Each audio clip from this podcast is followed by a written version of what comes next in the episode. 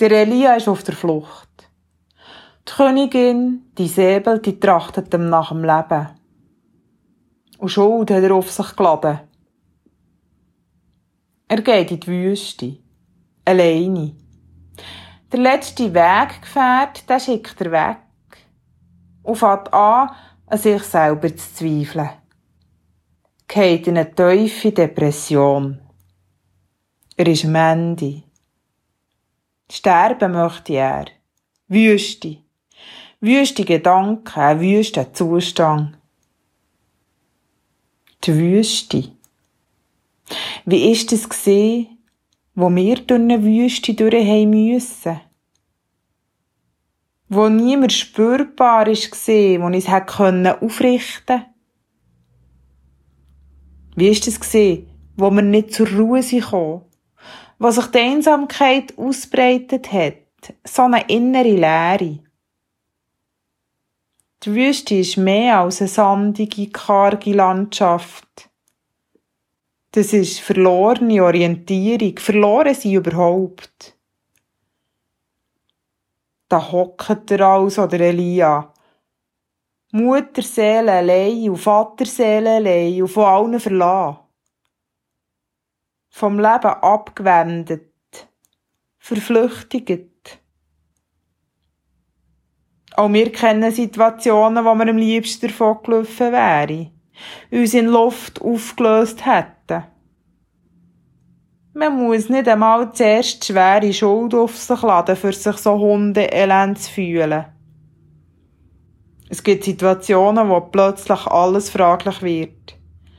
Pläne scheitern, Erfolge bleiben aus, Beziehungen brechen ab, Hoffnung stirbt. Es gibt Ereignisse, die uns von Grund auf erschüttern. Die Flucht in die Wüste. Hier ist der Elia mit Gott allein. Nur noch die beiden sind führig. Und hier betet er. Ein dunkles und abgrundtiefes Gebet. Und Gott? Gott ist ganz Ohr für die dunklen Worte.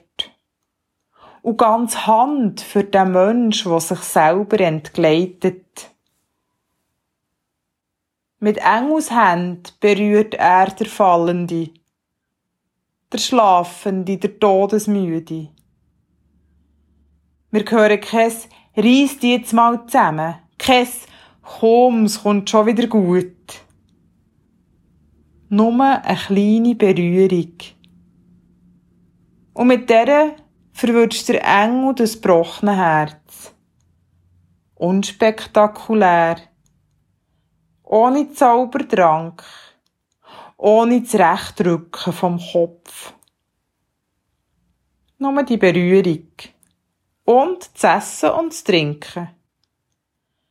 So banal wie ein Stück Brot und ein Tassel Kaffee und ein Händedruck. Und dann noch eine Runde weiter schlafen. Kein Stress, sondern Geduld. Die Berührung vom Engel mit dem schlafenden Zeit. Vom Elia her glaube ich, Gott ist da am dichtesten bei uns wo unser gebrochenes Herz zwischen Leben und Tod schwebt. Da wird's empfindlich für eine ganz zarte, ganz feine Berührung. Das ist weit weg vom Lärm von Rechthaberei. Abseits von triumphierenden Gefühlen.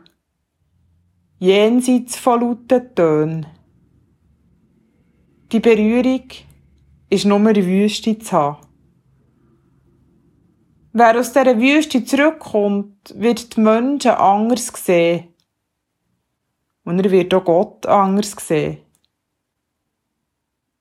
Ich vertraue diesen Menschen mehr, die einmal gründlich auf den Sack gefallen sind, als denen, die nur Tigerposen kennen.